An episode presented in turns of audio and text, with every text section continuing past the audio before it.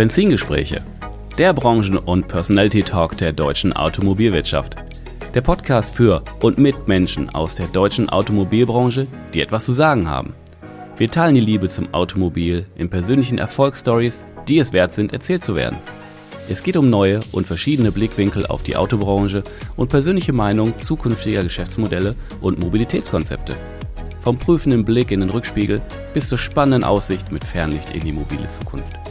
Ich bin Tim Klötzing, Experte der deutschen Autobranche, Content Creator und freier Automarketing-Berater.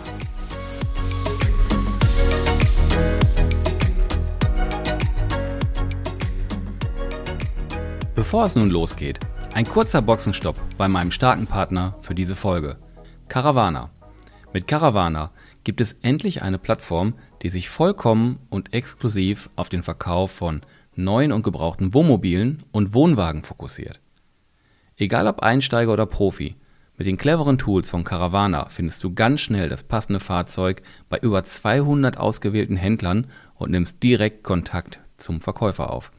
Finde deine Freiheit jetzt unter www.caravana.de. Herzlich willkommen zurück bei den Benzingesprächen und heute wieder mal mit einem spannenden Gast und der hat auch ein spannendes äh, Unternehmen im Gepäck und zwar ist heute der Manuel Wendt zu Gast, äh, Geschäftsführer von Caravan Wendt. Hallo Manu. Hallo Tim. Guten Morgen. Ja, für alle, äh, ich habe ja so Hauptzielgruppe ist ja schon so eher die Autobranche. Dein Metier, wenn man das so formulieren möchte, hat definitiv auch äh, mindestens vier Räder, könnten ja auch mal sechs sein, glaube ich, oder? Ja, gerne mal auch mal sechs. Mhm. Ihr seid Caravanhändler. Das ist jetzt so äh, hier in meiner Branche ja auch so ein Thema. Spätestens seit Corona ähm, haben ja so einige im Autohandel auch das Geschäft mit Caravans entdeckt. Äh, ganze Shift in der, äh, in der Reisewelt durch Corona, die ganzen Einschränkungen. Und ihr seid ja nicht erst seit Corona da, sondern ihr habt eine sehr lange Historie und ohne da viel vorweggreifen zu wollen, den Trend habt ihr sicher auch als ein, alteingesessener Caravan-Händler äh, genau beobachtet, oder? Ja, natürlich. Also wir müssen natürlich als großes Unternehmen haben wir eine Verantwortung für viele Mitarbeiter und da musst du jeden Trend und musst die ganze Marktentwicklung ja permanent im Blick haben. Hm. Und da hat natürlich auch das Thema äh, rund um Corona und die Folgen äh, eine sehr wichtige Rolle in den letzten Jahren für uns gespielt. Hm. Ist das, äh, also wie siehst du das, dass, ich sag mal, mh, hm, also vermeintlich ist ja so ein Fahrzeug ein Spezialfahrzeug oder Autohändler haben ja auch schon, ich sag mal, Umbauten gemacht für Handwerker und Co. Mm, das ist ja vielleicht gar nicht so weit weg. Ist denn das Caravan-Business für einen Autohandel, wie, wie siehst du das? Und auch auf einmal mit so, einer, mit so einem Nachdruck, dass sie gesehen haben, oh, damit kann man ja Geld verdienen. Wie siehst du das? Auch das haben wir natürlich verfolgt. Das Thema ist halt mit dem, mit dem Geldverdienen, äh, dass bei uns die Rechnung ein bisschen anders gemacht wird. Ähm, man hat natürlich am, am Fahrzeug selbst vielleicht ein bisschen mehr Marge, weil die, weil die Werte einfach höher sind. Aber unterm Strich äh, in einer normalen Zeit ist es halt so, dass du viel Geld auch zurücklegen musst oder viele Einnahmen zurücklegen musst für die ganzen Gewährleistungsthemen, für die Themen, die so drumherum sind. Ne? Wir handeln ja hier mit Luxusgütern, keinen Gebrauchsgütern. Und da hat der Kunde eine, ja doch ganz andere Erwartungshaltung. Und da musst du dann auch manchmal und nicht nur manchmal relativ oft auch da noch viel beipacken, damit es dann eben zu dem Erlebnis wird, was der Kunde ähm, erwartet. Und ja, da gehört mhm. einfach ein bisschen mehr dazu, als äh, nur das Fahrzeug so zu verkaufen. Hm. Ja, ich glaube auch, dass einige Händler das schmerzhaft erlebt haben oder erleben, dass das halt nicht nur, hey, ich verkaufe jetzt einfach mal ein Fahrzeug mit viel Marge und dann raus und weiter. Mm, aber nee, lass uns erstmal, pass auf, wir machen ja im, in meinem Podcast haben wir immer so zwei, zwei Segmente, ne, Blick in den Rückspiegel und dann Fernlicht in die Zukunft. Und das würde ich jetzt auch mal so beginnen. Blicken wir in den Rückspiegel mit deinem Werdegang. Du bist im Baujahr 1990, bist verheiratet, hast zwei Kinder, du bist gebürtig aus Grabo, lebst auch wieder dort, ähm, so zur Einordnung, das ist südlich von Schwerin und du sagtest gerade noch so schön, zieht man zwischen Hamburg und Berlin eine Gerade genau in der Mitte, da seid ihr. Du bist so seit 2003 selber so mit Webdesign und Webentwicklung äh, unterwegs, äh, für euch selber, aber auch im Auftrag. Du hast ein duales Studium gemacht, International Business, ähm, inklusive einer Praxiserfahrung bei Detlefs 2008 bis 2011. Danach warst du noch ein Jahr im Online-Marketing bei denen tätig. Und seit 2012 bist du quasi zurück in die Heimat als Geschäftsführer bei Caravan Vent in eurem Unternehmen bis heute. Das war dir anscheinend nicht so richtig genug, weil du hast daneben noch die äh, Syscara gegründet. Das muss man so ein bisschen erklären, da kommen wir vielleicht auch noch drauf. Das ist ein CRM, DMS, aber speziell für Caravan-Händler, weil das ja doch ein etwas anderes Business ist. Und das hast du 2009 selber gegründet und das ist auch noch aktuell am Start. Ja, da haben deine Eltern ein Unternehmen für den Verkauf von Caravans und dann machst du, fällt dir nichts Besseres ein, als eine Ausbildung in der gleichen Branche zu machen und danach auch ins Familienunternehmen einzusteigen. War das immer klar für dich? Nein. Also es war nicht immer klar. Auch wenn man das äh, vielleicht äh, von außen her, wird okay. mir das oft nachgesagt oder es ist natürlich naheliegend, aber ja. klar war das für mich nicht immer. Also äh, meine Eltern, hast du ja gerade schon gesagt, haben den Betrieb 1990 gegründet. Ich bin 1990 geboren. Ich habe quasi den Betrieb äh, all die Jahre miterlebt. Ich war dort, ich habe dort gespielt. Ich habe quasi dieses ganze Thema, dieses Segment, diese Fahrzeuge, auch das, wie damit man, äh, wie, wie man damit umgeht und mit den Kunden umgeht, habe ich halt immer miterlebt. Mhm. Aber äh, dass ich dort dann irgendwann tätig werde, das war für mich nicht zu 100 Prozent klar. Ne? Das war immer eine Sache, ja, das kann schon mal passieren oder äh, auch nicht werden wir sehen. Ich habe ja, hast du ja auch gerade gesagt, relativ frühen äh, Fable für das ganze Thema Programmierung oder auch Webdesign und Design an sich äh, entwickelt und habe dort ja auch mich so ein bisschen ausgetobt, was man da so alles machen kann. Äh, ob das dann nachher damit Arbeiten mit Photoshop waren oder eben die Programmierung an sich, dass man auch so eine Webseite äh, mal komplett selbst gestaltet oder eben ein CMS-System nimmt, was man dann ein bisschen anpasst und umprogrammiert und ja, deswegen, ich habe da so ein, auch teilweise in einer ganz anderen Welt äh, war ich aktiv und mhm. Ja, und irgendwann kam dann aber so dieser Punkt, wo du dann gesagt hast, okay, jetzt musst du irgendwas machen, jetzt hast du ein Abi gemacht, jetzt äh, musst du doch mal irgendwie weitergehen und irgendwas weitermachen. Und ich hatte mich damals auch äh, in der Tat auch parallel auch bei anderen Unternehmen äh, beworben als bei Detlefs. Detlefs mhm. ist ein Hersteller von Wohnmobilen und Wohnwagen. Mhm. Äh, zum Beispiel war ich beim Assessment Center in Stuttgart bei IBM. Mhm. Und ähm, habe da eine ganz andere Erfahrung auch mal gemacht, wenn du so quasi Nobody bist und dann zwischen äh, zehn anderen sitzt, die auch unbedingt diese, diese Studien äh, oder dieses Studium haben wollen. Mhm. Und gut, das hat damals nicht geklappt. Jetzt im Nachhinein bin ich froh, dass es nicht geklappt hat. Äh, so konnte ich meine ganzen Entwicklung Programmierung für mich behalten.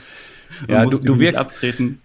Ja, du wirkst auch nicht gerade unglücklich in dem, was du tust. Also so nee, ich ich, äh, ich habe jetzt ich habe mittlerweile nicht mittlerweile schon sehr lange äh, festgestellt, dass diese Branche einfach sehr sehr toll ist und den Kunden am Ende des Tages äh, ein, ein, ja, ein Luxusgut zu verkaufen, womit sie ihre Freizeit verbringen können und einfach viele tolle Erlebnisse haben können. Das ist halt das, was einfach Spaß macht. Mhm. Und klar, man setzt sich dann auch irgendwo dann als Ziel, dass das dann auch immer so ist. Mhm. Ja, wie das dann so läuft, auch so ein bisschen im Leben. Dann gehört auch so ein bisschen vielleicht noch ein Zufall zu, dass du da nicht genommen wurdest und dass das dann, also, dann läuft das halt so, ne? Und dann ist man dann da, wo man auch äh, dann landet. genau. Caravan Vent, da muss ich ganz kurz auch einen Einschub machen, weil als wir uns kennenlernten, dachte ich, also ich bin ja kein Camper, also ich habe da nicht so nicht so einen großen Bezug zu. Ähm, es gibt aber auch, ein, ihr seid ja ein Händler, ihr seid kein Hersteller. Das muss man vielleicht nochmal ganz kurz, weil es gibt ja einen Hersteller, der so ähnlich heißt wie ihr. Ich glaube Fendt. Fendt Caravan, genau. Mit F, ne? Und ihr mit F, seid genau. Genau. Und ihr seid mit W Vent. Also das nur mal ganz kurz, äh, wenn jetzt jemand während der Autofahrt vorhin vielleicht eine grün-gelb-rot-faserne Ampel hatte und nicht genau zugehört hat, das äh, kommt ja schon mal vor. Wir reden also nicht über den Hersteller Fendt, wo der Manu Geschäftsführer ist, sondern über einen sehr, sehr großen Caravan-Händler. Wendt. Ja, ein besonderes Unternehmen. Wir haben uns kennengelernt und du bist du bist auf jeden Fall nicht derjenige, der so durch die, äh, durch die Gegend läuft und sagt, hey, hier Trommel auf der Brust und was machen wir ja alles? Das muss man erstmal so ein bisschen entdecken. So war ging es mir zumindest. Ich bin da mal ganz offen. Mm, und dann, wie gesagt, ich bin kein Camper und kann das nicht so richtig alles so zuordnen. Deswegen, ihr seid einer der größten Caravan-Händler Deutschlands mit. Du hast letztens auf die Frage sehr witzig geantwortet. Da fragte dich jemand, welche Marken habt ihr denn? Und du so, ja, alle. Und derjenige so, ja, nee, sag mal, welche Marken habt ihr denn? Und du so, ja, alle. Das ist, hatte für mich echt Komik. Also, aber es ist so, ne? Ja, es sind, es sind nicht alle Marken. Also ja. ähm, alle, alle äh, wichtigen, nee, auch Quatsch. Wir haben äh, viele Marken aus der Erwin Hümer Group. Mhm. Äh, bis auf eine haben wir da alle. Wir haben auch Hobby und Fendt, die gehören auch zusammen. Da hast du gerade gesagt, dass, die sind eher im Wohnwagenbereich stark. Ähm, und zudem haben wir noch Concorde, das ist eine Luxusmarke, die im sehr im oberen Premium-Segment äh, angesiedelt ist. Also so Fahrzeuge, ich sag mal so grob ab 300, 350.000 Euro. Mhm. Und so haben wir im Wahnsinn. Prinzip unser Portfolio von, von A bis Z aufgestellt, weil für mich oder für uns war es immer ein großes Thema, dass wir die Kunden nicht verlieren wollen. Die Kunden sind mit uns gewachsen die letzten Jahre und da kommt auch mal vor, kommt es auch mal vor, dass ein Kunde drei oder vier Fahrzeuge bei uns über die Jahr, Jahre oder Jahrzehnte kauft und die sind meist immer gewachsen und irgendwann war dann so Schluss und dann sagtest du, okay, jetzt verlierst du den Kunden, weil du dieses eine Produkt jetzt nicht mehr liefern kannst und Concorde mhm. ist so noch das, das größte Produkt, was noch so in einer Serienproduktion läuft. Mhm. Ja, wenn man noch von Serie sprechen kann, aber wo du quasi als Händler noch auftreten kannst. Alles, was danach kommt, sind dann Individualausbauten und das macht der Hersteller eh direkt und da sind wir dann auch raus. Mhm. Ja, Concorde. Hab, ich habe letztens auch wieder ein Concorde oder eine, wie auch immer, äh, auf der Autobahn gesehen. Das sind dann schon eher die Fahrzeuge, die mehr als vier Reifen haben, äh, vier Räder haben. Die sind dann schon echt groß und äh, da hängen auch gerne mal Boote dran und so, ne? Ja, die sind, äh, die gehen nachher dann auch so auf die zwölf Tonnen zu oder noch schwerer. Und da hast du äh, zwar keine Tandembereifung, also Tandem heißt ja, dass zwei, zwei Achsen hintereinander sind mhm. im hinteren mhm. Bereich, sondern da hast du dann meist eine Zwillingsbereifung. Das sind halt diese typischen LKWs, die dann äh, auch da einfach ein bisschen mehr Last auf der Hinterachse haben und das dann auch brauchen. Mhm. Ja, und äh, neben Concorde und diesen, was ich gerade schon gesagt habe, den Marken wie Hümer, Detlers und so, die zur e äh, EHG, Erwin Hümer Group gehören, haben wir dann auch noch ähm, Pössl und Globcar, das sind so bekannte Kastenwagenmarken oder was man jetzt sagt, Campervans. Und auch das ist ja ein Segment, was in den Jahren viel, viel größer geworden ist und wo wir auch eine entscheidende Rolle mitspielen durch unsere Hersteller. Hm. Erzähl uns doch mal ein bisschen was über eure Historie äh, und wo ihr heute mit dem Unternehmen steht. Mhm. Ja, wir wissen ja, dass äh, 1989 die Mauer gefallen ist und am 1. Juli 1990, da war die Währungsunion. Ne? Da wurden die beiden Währungen der beiden Länder zusammengetan. Und meine Eltern hatten dann sich gedacht, Mensch, äh, lass uns doch mal ein Unternehmen gründen. Und dann am 2. Juli haben, 1990 haben sie dann äh, die Firma gegründet. Damals noch zwischen zwei Häusern in so einer Häuserlücke, da ist heute eine Apotheke. ähm, aber in dieser Häuserlücke haben irgendwie nur zwei oder drei Fahrzeuge gepasst und das äh, war schnell klar, dass das nicht reicht. Und dann sind wir, oder sind sie, nicht wir, ich war, war, war vielleicht sogar dabei im, äh, im Kinderwagen. Im Kinderwagen sind sie dann äh, die Straße oder die B5 damals entlang gefahren ja, das ist ja die B5 verbindet ja Hamburg und Berlin als Bundesstraße und ja, ein Dorf weiter, da war dann Kremin und in Kremin, da sollte ein großes, ein großer Gewerbepark entstehen mit Golfplatz und Hotel und allem drum und dran. Naja, 33 Jahre später sind wir das Gewerbegebiet dort und äh, es okay. war, war aber nach wie einfach ein toller Ort. Also das hat einfach gut gepasst damals, glaube ich, ähm, was ich so vom Hören sagen mitbekommen habe. Und ja, dann haben wir dort angefangen, haben, haben sie da ein kleines, kleinen Bereich abgesteckt äh, mit Zaun, haben angefangen mit Fahrzeugen zu handeln und so peu à peu. Ähm, und ich glaube auch durch die Art und Weise, wie meine Eltern das von Anfang an gemacht haben, dass sie eben sehr, sehr nachhaltig gehandelt haben. Und mit nachhaltig meine ich eben, dass der Kunde immer versucht wurde, glücklich zu stellen und dass man über alles geredet hat und ja, dieses, dieses Menschliche, das hat immer eine sehr wichtige Rolle mit den Mitarbeitern, aber auch mit den Kunden gespielt. Und ich glaube, dass es deswegen möglich war, hier auch mitten auf dem Land, also wir sind ja wirklich hier mitten im Nirgendwo, so zu wachsen. Und das ist auch wirklich sehr organisch gewachsen, jedes Jahr ein bisschen mehr. Man hat dann irgendwann angefangen, äh, mit den Marken zu handeln. Das war natürlich auch nicht einfach damals. Ne? Nach der Wende war ja gar kein Geld da. Das musste man sich ja alles erstmal erarbeiten und auch irgendwo einen Stand erarbeiten, dass man dann auch mal so einen Herstellervertrag bekommen hat. Und mhm. dann kam als erste Marke war es damals Hobby mit den Wohnwagen und dann ähm, 97, 98 kam dann Hümer mit Wohnmobilen dazu. Ja, und so ist das dann so peu à peu immer gewachsen. Dann hatte man immer so, ja, wir bräuchten vielleicht da noch eine Marke und da noch eine Marke und was aber immer eine, eigentlich die wichtigste Rolle gespielt hat, äh, waren gar nicht die Produkte von diesen äh, Marken, sondern die Menschen, dem man da gehandelt mhm. hat, weil das ist eben das Wichtigste, weil egal welches Produkt du verkaufst, da kann immer mal was sein. Wenn du dann jemanden als Ansprechpartner hast, der sich da nicht drum kümmert oder dem das egal ist, dann kannst du dem Kunden das auch nicht mit gutem Gewissen verkaufen. Und das ist im Prinzip das, warum man dann nachher so viele Marken hat. Und wenn man dann immer so diese Kontakte auf den Messen und hey, wollt ihr nicht mal das versuchen und das versuchen? Und dann hat man überlegt und ja, komm, dann machen wir das dann mussten wir auch, weil das damals zum Beispiel äh, nicht gestattet war, äh, die Marke Hümer und die Marke Detlefs, die ja zum gleichen Konzern gehören, auch damals schon äh, in, auf einem Handelsplatz zu führen, musste dann noch eine zweite Firma gegründet werden. So haben wir jetzt heute mehrere Firmen, die mit den Produkten handeln und ähm, damit das überhaupt alles so möglich war. Mhm. Ja. Stichwort Mitarbeiter. Also es waren zwei Mitarbeiter und ein Kinderwagen im Endeffekt am Anfang. Wo steht ihr da heute? Heute haben wir 115 Mitarbeiter. Wir haben Ende letzten Jahres noch einen äh, zweiten Standort akquiriert, 40 hm, Kilometer von uns weiter. Da sind vier Mitarbeiter, also ist ein kleinerer Standort, aber ähm, hatte jetzt strategisch ganz gut gepasst und wir haben uns mit der Familie da super geeinigt, die arbeiten da auch noch weiter. Mhm. Ja, und in Kremin und bei uns in Grabo haben wir auch noch eine große Werkstatt, sind wir insgesamt äh, mit allem zusammen dann 115 Mitarbeiter. Mhm. Und ja, ich habe so gemerkt, äh, je mehr Mitarbeiter man hat, desto mehr Themen kommen auch auf dich zu und äh, irgendwann merkst du so, hey, du willst ja, dass jeder glücklich ist und das ist ja wichtig, damit das Unternehmen auch funktioniert. Und mhm. dann haben wir dann auch irgendwann dann gesagt, okay, wir brauchen Personalleitung, äh, wir brauchen jemanden, der sich ums Personal auch noch neben uns kümmert und haben dann jemanden eingestellt und ja, so war das dann auch möglich, dass wir überhaupt zu dieser Menge an, an Personal jetzt kommen. Mhm. Ja, ist für viele Zuhörer wahrscheinlich dann auch, ja, die haben wahrscheinlich auch mehr. Ich kenne ja auch viele Autohäuser, die haben 400 oder 600 Mitarbeiter, das gibt's genauso. Mhm. Wir machen das hier so auf, auf unsere Weise und das äh, funktioniert sehr gut. Das ist genau das Richtige, ne? auf seine Weise das zu machen und wenn das erfolgreich ist, ist es genau richtig und da äh, braucht man keine Rezepte von anderen äh, in der Vergleichbarkeit. Also mh, mm, sag uns doch mal, wie viel, wie viel Fahrzeuge verkauft ihr im Jahr? Ja, das ist stark schwankend. Wir konnten über Corona nur wesentlich weniger Fahrzeuge verkaufen, äh, sind jetzt aktuell so bei 1500, 1600 Fahrzeugen mhm. ähm, vor Corona und äh, ich denke mal, dass man da auch nochmal wieder hinkommen kann. Da waren wir über 2000. Wow, okay.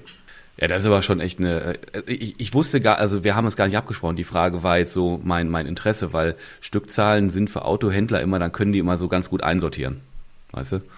Ähm, deswegen okay. wollte ich das nur wissen. Zwischen zwei Häusern gegründet, wie groß ist denn euer Unternehmen da? Du hast auch gerade schon von einer eigenen Werkstatt und so gesprochen. Ich glaube, äh, oder wie, wie groß ist die Ausstellung? Wie viele Fahrzeuge habt ihr immer so grob in der, in der also wirklich am, am Ort und, und wie groß ist das Gelände? Wenn wir mal bei Kremin bleiben, also unseren Hauptstandort, wo auch das meiste stattfindet, da haben wir 40.000 Quadratmeter. Und mhm. es hängt natürlich auch damit zusammen, unsere Produkte sind ziemlich groß, ne? also nicht vergleichbar mit einem Pkw, da nehmen wir ein paar mehr Quadratmeter ein, zumal man da ja auch viele Seitenklappen noch hat, die man dann auch öffnen muss. Das heißt, die Fahrzeuge stehen auch ein bisschen weiter auseinander. Mhm. Und ja, da, die stehen relativ voll, da haben wir aktuell so um die 600 Fahrzeuge vorrätig, die mhm, man sich ansehen okay. kann, anfassen kann. Das ist ja auch immer mhm. so ein mhm. wichtiges Thema bei uns. Gucken, mhm. wie die Platzverhältnisse sind und so weiter. Mhm. Und ihr habt auch eine komplette eigene, wahrscheinlich große Werkstatt. Ja, ähm, wir haben sogar mehrere Werkstätten, weil das äh, über die Zeit immer gewachsen ist. Ne? Man hat dann mal was angebaut und vergrößert und die Sache ja organischer Wachstum, das ist jetzt nicht so auf dem mhm. Reißbrett entstanden. Und dadurch haben wir so mehrere kleine Satellitenwerkstätten, die man dann immer ein mhm. bisschen logistisch gut beliefern muss. Und äh, Werkstattarbeitsplätze haben wir um die 30 aktuell. Mhm. Muss ich mir das auch so vorstellen, in so einem Durchlauf wie in einem Autohaus, dass da wirklich äh, jeden Tag da Durchlauf ist? Also ich kann das halt überhaupt nicht vergleichen mit diesen Fahrzeugen. Oder ist so ein, das, wenn so ein Fahrzeug kommt, viel länger bei euch im Service oder was weiß ich? Das ist zum Beispiel eine der, der wichtigen Unterschiede äh, zur Pkw-Branche. Bei uns sind die Fahrzeuge in der Regel länger da. Also es gibt natürlich Kunden, die kommen morgens, die lassen den Wagen dann den Tag über in der Werkstatt, weil wir dann ein paar Sachen prüfen oder vielleicht einen Anbau machen. Ähm, dann bleibt der nur an dem Tag da, aber die meisten Kunden lassen ihre Fahrzeuge dann da, weil die einfach diese Reparaturen oder auch die Einbauten doch lang langwieriger sind. Ne? Wir haben in unserer Branche leider noch sehr wenig Dokumentation. Das heißt, viel ist dann eben äh, mit Suchen und Finden verbunden, was viel Zeit kostet. Äh, Rüstzeiten sind auch länger, weil die Fahrzeuge einfach auch größer sind und dadurch hast du insgesamt einfach mehr Zeit, die du an so einem Fahrzeug dann auch verbringst. Und du brauchst halt unheimlich viel Wissen. Ne? Wir verkaufen ja hier keine äh, Autos, wo man halt vielleicht, wo vielleicht am Motor oder Getriebe mal was ist oder an so einem Fensterheber. Bei uns sind es ganze Häuser. Ne? Das heißt, du hast unterm Strich, äh, da kann das über die Wasseranlage, über die Elektroanlage sein, dann kann irgendwas sein mit der äh, Heizung, kann aber auch was mit dem Fahrzeug darunter sein. Also ähm, mhm. kann auch trotzdem was mit dem Motor oder Getriebe sein. Und mhm. da brauchst du einfach unheimlich viel Know-how, viele, ich sag mal, viele, viele verschiedene Werke oder ja, Fachabteilungen, ähm, die sich mit diesen ganzen Themen auskennen. Und mhm. das zu bündeln, das zu schulen, ist halt auch ein Riesenthema. Mhm. Ja, spannend. Ich habe irgendwo in der ähm, in eurer Historie auch gesehen, ähm, ihr habt auch eigene Sondermodelle aufgelegt. Also es gibt auch das Vent-Sondermodell oder sowas? Ja, es gibt die Vent Edition Modelle. Das sind, das ist vor ganz vielen Jahren mal entstanden, weil wir gesagt haben, okay, wir verkaufen ja eigentlich in der Regel hier kein Detlers oder Hümer, sondern wir kauf, verkaufen ein Caravan Vent. Ein, mhm. ein Fahrzeug von Caravan Vent. Und unsere Marke stand immer im Mittelpunkt und immer im Fokus. Und der Kunde sollte, wir haben ja auch viele Kunden, wie gesagt, die, die auch mal wechseln und die wechseln auch zwischen den Marken. Die sind da gar nicht so markenaffin, wie das vielleicht in anderen Branchen ist. Äh, und da haben wir dann irgendwann angefangen, okay, dann lass uns doch auch mal eine eigene Vent Edition machen äh, wo der Kunde dann sagen kann, hey, ich habe jetzt hier so ein richtig geiles Fahrzeug, da haben wir dann so ein Logo auch entworfen und so ein, so ein äh, Edelstahlaufkleber, der dann auf den Fahrzeugen dann auch drauf war. Die Produkte hatten dann auch spezielle Vorteile, Preisvorteile, worüber der Kunde dann auch einfach dieses äh, Komplettpaket dann bekommen hat. Und aufgrund der schlechten Liefer Lieferperformance der letzten Jahre konnten wir die gar nicht mehr machen, die Produkte war auch kaum möglich, weil du letztendlich mit den wenigen Produkten, die du bekommen hast vom Hersteller, ja irgendwo auch mehr Marge erzielen musstest, damit du den ganzen mhm. Kostenapparat decken kannst. Mhm. Wir werden jetzt aber wieder anfangen, wo wir jetzt merken, okay, Bestände gehen wieder hoch. Ne, ich habe ja gerade gesagt, wir haben schon wieder 600 Fahrzeuge. Während Corona waren wir teilweise auf 200 runter. Mhm. Ähm, jetzt haben wir wieder Fahrzeuge da, jetzt können wir solche Aktionen wieder fahren. Und das wird jetzt wieder losgehen, dass wir auch unsere eigenen Sondermodelle wieder forcieren, um auch einfach wieder unsere Marke hervorzuheben. Hm. Waren, also komische Frage, waren Caravans immer schon Selbstläufer oder ähm, war das, weil viel in der, im Autohandel, ich habe so den Eindruck, dass viele Autohändler so Caravans so ein bisschen als Rettungsanker, zumindest für eine Zeit in den letzten Jahren so gesehen haben. Und das, das hört sich immer so an, so, ja, wir machen jetzt Caravans, super. Das hört sich sehr mhm. einfach an. Das hört sich mhm. nach Selbstläufer an. Äh, sind Caravans Selbstläufer? Ich frage den Fachmann. Nein, nein, sind sie nicht. also sind sie bei Weitem nicht, weil da hängt einfach so viel dran. Ne? Wir, nochmal, das sind ja Luxusgüter, keine Gebrauchsgüter. Das heißt, prinzipiell braucht keiner ein Wohnmobil oder Wohnwagen. Ne? Er kann seinen mhm. Urlaub auch anders verbringen oder gar keinen Urlaub machen.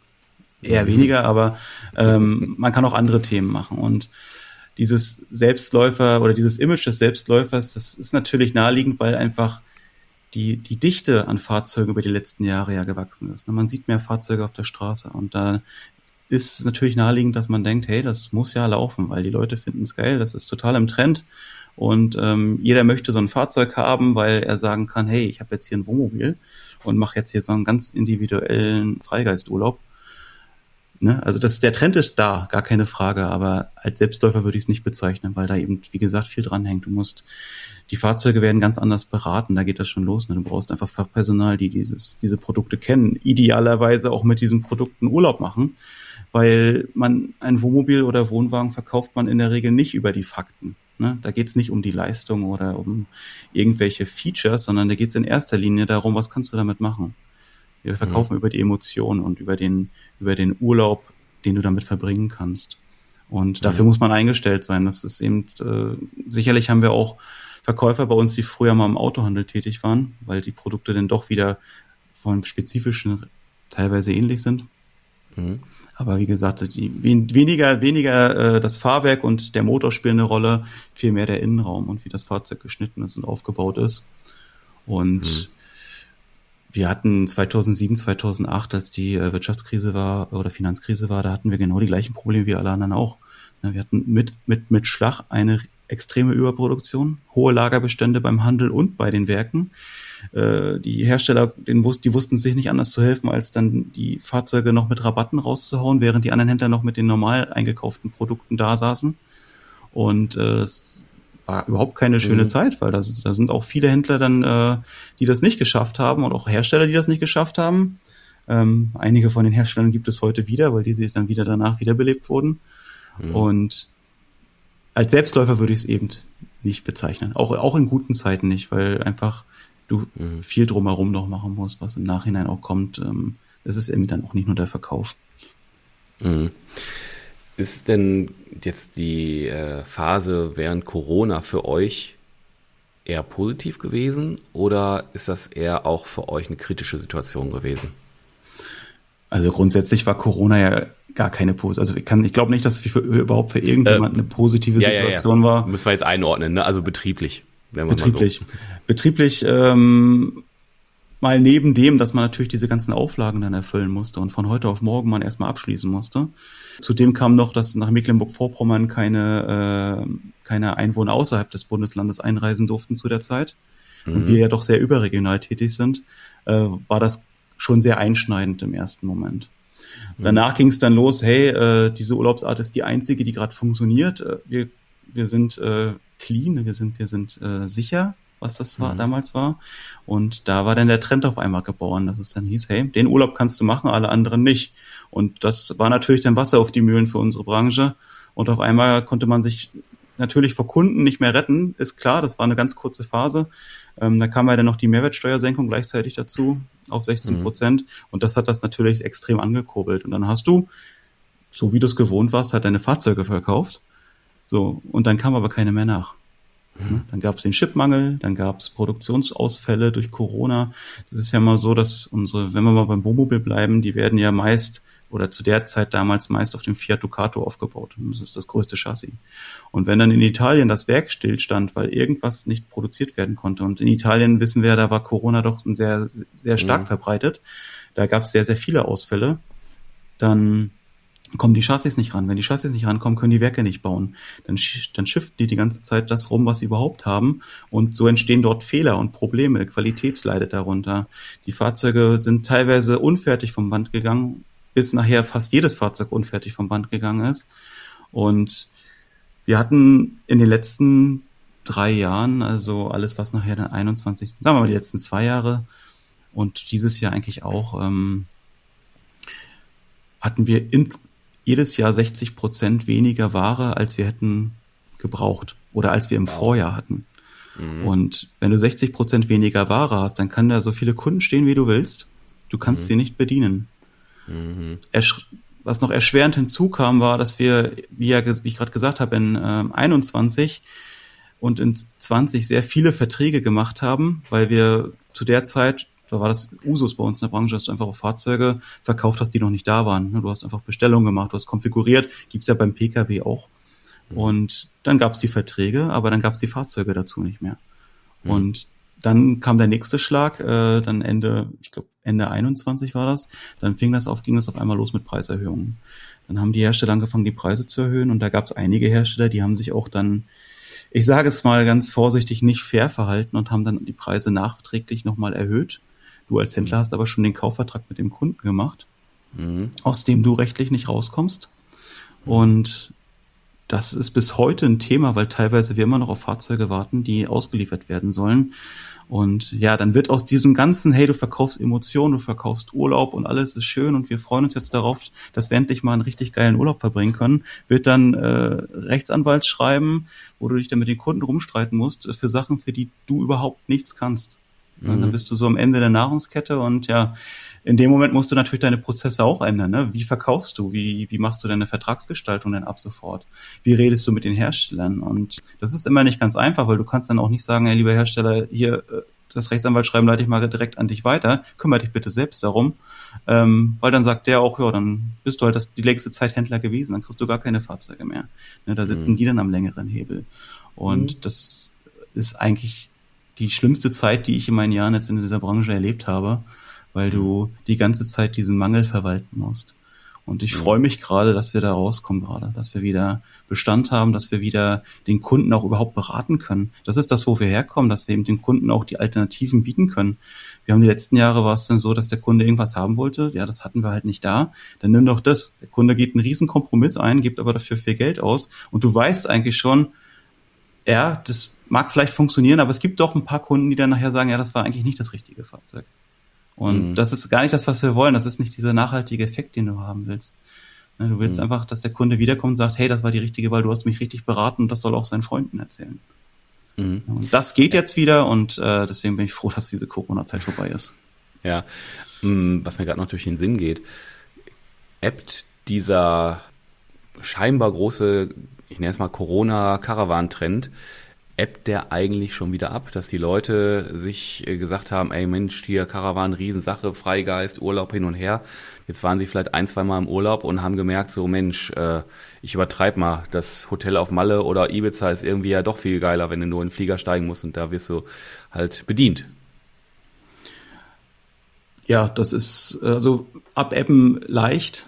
Es ist nicht so, dass wir jetzt so einen Bruch wieder drin haben, dass wir wieder da sind, wo wir vorher waren, weil letztendlich diese Urlaubsform doch eine, eine signifikante äh, Wertigkeit erlebt hat. Und die ist auch nachhaltig und die bleibt auch da.